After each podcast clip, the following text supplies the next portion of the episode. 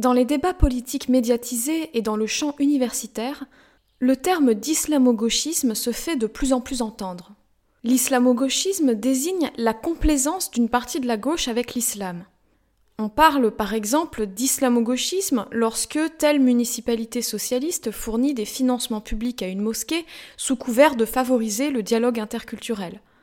On utilise aussi le terme d'islamo-gauchisme pour reprocher à des enseignants-chercheurs d'utiliser leur statut d'universitaire pour apporter une caution scientifique à un narratif politique de gauche présentant l'islam et les musulmans exclusivement comme des victimes de l'Occident colonialiste, en minorant les aspects oppressifs de l'islam et les violences coloniales commises sur de nombreuses populations autochtones d'Afrique, d'Europe et d'Asie, dans le but d'imposer la suprématie de cette religion. On parle aussi d'islamo-gauchisme lorsque telle association de gauche présente la burqa sous un jour favorable au prétexte de se montrer inclusif.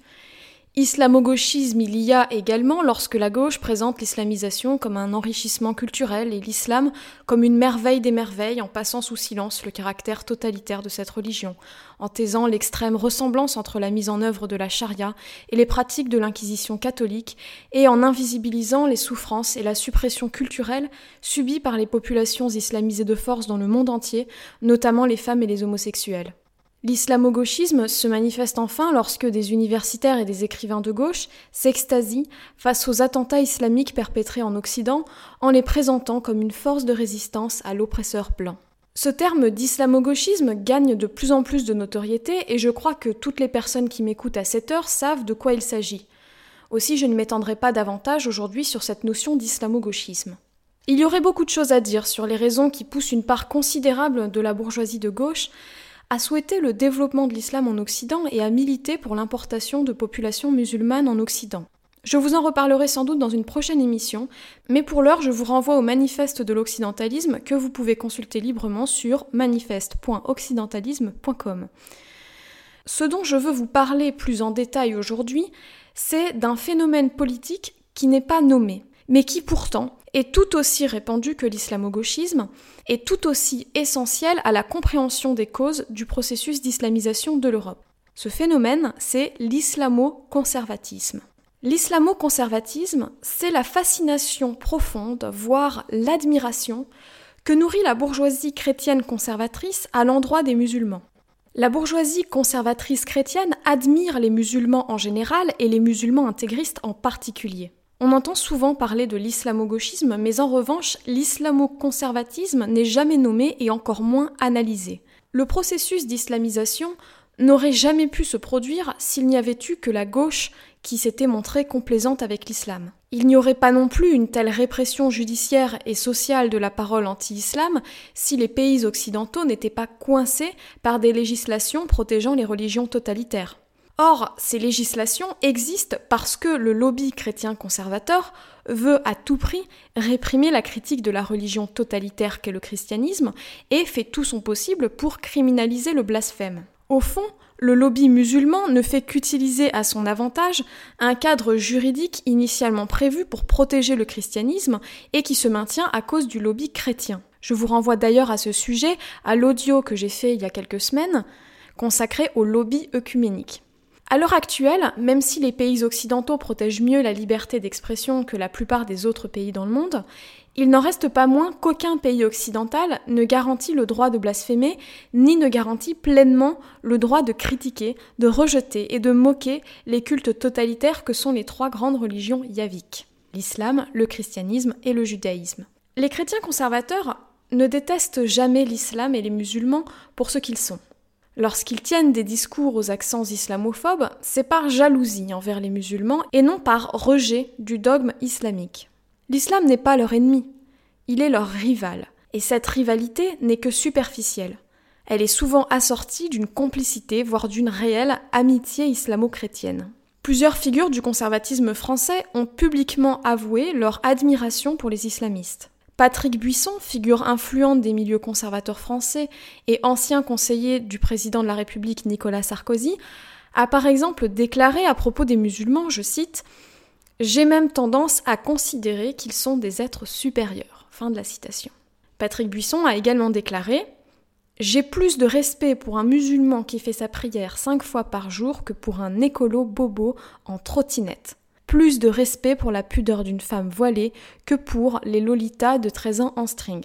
On appréciera le sous-texte pédophile de cette citation, mais c'est un autre sujet. On peut également citer Éric Zemmour, le polémiste star des milieux conservateurs français, la tête de gondole du journalisme conservateur, qui a déclaré que les djihadistes lui inspiraient du respect, car il représente à ses yeux une jeunesse prête à mourir pour ses idées, contrairement aux jeunes occidentaux athées qui seraient selon lui décadents, féminisés et amollis par le confort. En vérité, chaque année dans tout l'Occident, des millions de jeunes occidentaux s'engagent dans les forces de l'ordre, dans l'armée, chez les pompiers ou dans le domaine de la santé, n'hésitant pas à prendre des risques pour sauver des vies. Les jeunes qui osent publiquement blasphémer contre l'islam au pays de Charlie Hebdo, du Bataclan et de Samuel Paty, ces jeunes occidentaux-là sont aussi invisibilisés par Éric Zemmour.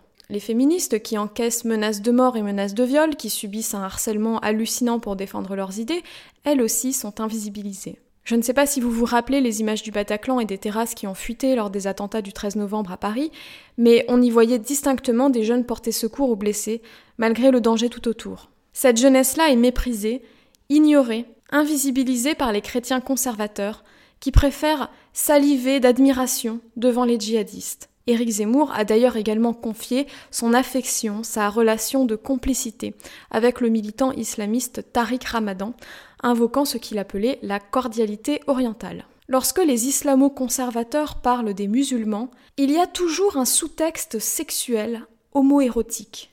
Ils dépeignent l'Occident comme une faible femelle qui aurait dégénéré faute de tuteur phallique pour la guider et ils dépeignent les musulmans comme une puissance virile censée régénérer l'Occident décadent, féminisé. Cette rêverie homoérotique, se cristallisant sur une figure fantasmée de l'homme musulman, barbu, poilu et couillu, est un incontournable de l'imaginaire des chrétiens conservateurs homophobes. Cette imagerie masturbatoire revient inlassablement dans leur discours et constitue le sous-texte de l'essentiel de leur discours sur l'islam. Je souhaite de tout cœur qu'ils parviennent un jour à s'avouer les passions érotiques qui les troublent. Puisse le soleil gai illuminer leur existence et les délivrer ainsi des chemins rhétoriques tortueux dans lesquels ils se contorsionnent. Les bourgeois chrétiens conservateurs veulent à tout prix s'imaginer que la race blanche serait dégénérée, décadente, condamnés à mourir sous les coups de braquemar de puissants djihadistes gorgés de sève.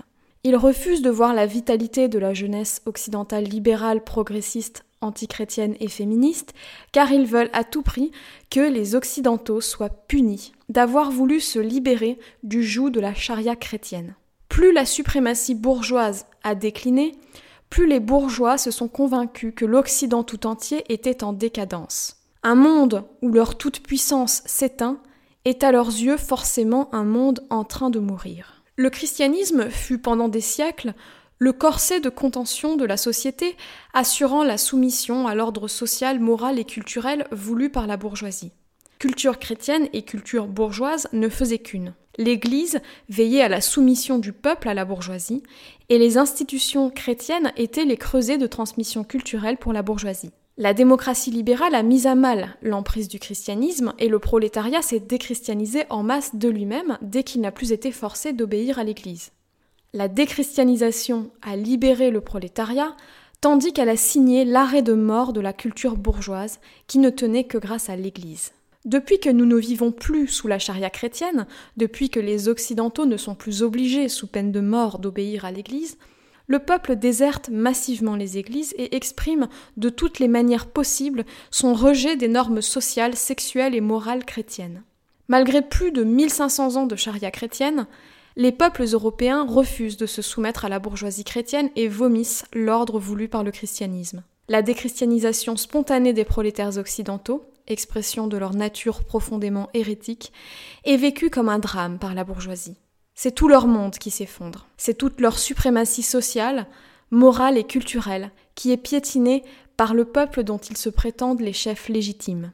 Ainsi, comme le monde de la bourgeoisie chrétienne s'effondre, les bourgeois veulent se convaincre et veulent nous convaincre que notre civilisation serait en train de s'effondrer. Ils utilisent toute leur puissance médiatique pour diffuser une propagande délirante selon laquelle nous serions en train de mourir, juste châtiment selon eux, de notre refus de suivre la voie du Christ. En vérité, la civilisation occidentale se porte très bien sans le christianisme et ce constat les vexe terriblement. Ils promettent donc l'apocalypse au prolétariat blanc, coupable du crime de s'être libéré. C'est pourquoi les conservateurs chrétiens passent leur vie à monter en épingle la moindre information insignifiante pour la présenter comme un signe de la fin du monde. Il suffit qu'un homosexuel pousse la chansonnette à la télévision pour que les chrétiens se mettent à hurler que ça y est, l'antéchrist descend sur terre et que retentissent les trompettes de l'Apocalypse. Les problèmes de la société occidentale montés en épingle par les chrétiens conservateurs sont soit des problèmes totalement imaginaires, comme par exemple l'homosexualité et le féminisme, qui ne sont des problèmes que dans la tête des chrétiens conservateurs, soit des problèmes réels qui pourraient être aisément résolus si les bourgeois mettaient leur énergie à les résoudre plutôt qu'à les utiliser pour montrer que nous mériterions de crever. Les conservateurs chrétiens ne veulent surtout pas résoudre les problèmes tels que l'islamisation, ils ont au contraire besoin de cette islamisation pour pouvoir prétendre que l'Occident serait frappé d'un châtiment mérité. L'islamo-conservatisme est encore plus insidieux que l'islamo-gauchisme. Ce qui rend les islamo-conservateurs particulièrement toxiques, c'est qu'ils se présentent comme un rempart contre l'islam, alors qu'en vérité ils sont un pont avec l'islam. Ils ont besoin de l'islamisation pour diffuser leur message décadentiste et ils ont besoin des populations musulmanes pour faire survivre une forme de yavisme en Occident. L'islamo-conservatisme n'est pas un phénomène marginal. Il n'est pas juste le fait de quelques déséquilibrés au sein du camp conservateur. Il ne concerne pas une poignée d'égarés.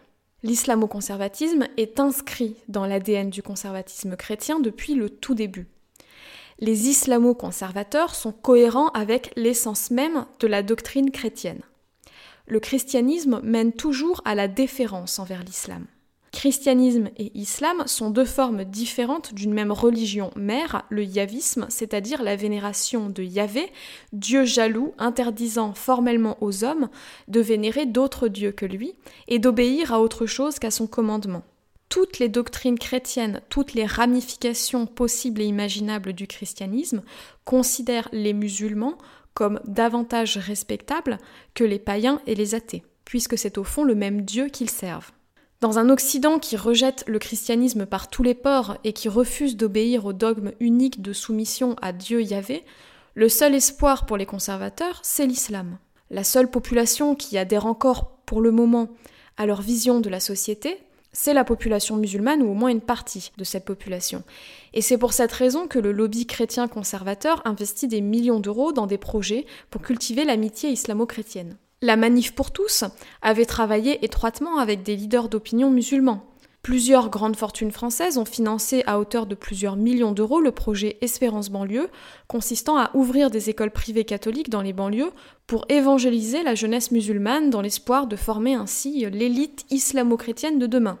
Donald Trump, juste avant la fin de son mandat, avait signé un accord avec 32 des pays les plus arriérés et misogynes du monde, parmi lesquels le Pakistan et l'Arabie saoudite, visant à créer une coalition islamo-chrétienne mondiale contre le droit à l'avortement et contre les législations visant à protéger les femmes des violences masculines. Dans les milieux underground du conservatisme également, même son de cloche. L'un des slogans de l'alt-right américaine paléoconservatrice, c'est Islam is right about women. Et la plupart d'entre eux appellent de leur vœu une white sharia. Bref, tant en Europe qu'aux États-Unis, tant dans les médias conservateurs mainstream présentables que dans les bas-fonds du turbo-conservatisme underground, on retrouve à chaque fois cette admiration pour l'islam. Face à une gauche engluée dans l'islamo-gauchisme et à un camp conservateur de plus en plus ouvertement islamo-compatible, Force est de constater que les deux jambes de la politique bourgeoise que sont la gauche et le conservatisme marchent vers la charia, qu'il s'agisse de la charia islamique, de la charia chrétienne ou de la charia islamo-chrétienne. Seule la droite, c'est-à-dire le libéralisme porteur d'une laïcité intégrale, peut mener à bien la désislamisation et la déchristianisation de l'Occident. La droite est la sensibilité politique de l'écrasante majorité des Occidentaux, et le processus de dextrisation des peuples occidentaux ne fait que s'intensifier, malgré l'absence totale d'une droite idéologiquement structurée sur la scène de la politique officielle. Nous devons rejeter le faux dilemme que nous propose la bourgeoisie gauchiste et la bourgeoisie conservatrice. C'est le projet du Parti occidentaliste, premier parti intégralement de droite, c'est-à-dire libéral, hédoniste, féministe, anti-chrétien, anti-islam, progressiste et antifasciste. Le Parti occidentaliste repose intégralement sur les cotisations et donations de particuliers, afin de conserver sa totale indépendance à l'égard des parasites bourgeois, conservateurs et gauchistes, unis dans un projet commun de faire crever le prolétariat occidental pour le punir de s'être émancipé de leur tutelle. Rendez-vous sur parti-occidentaliste.com.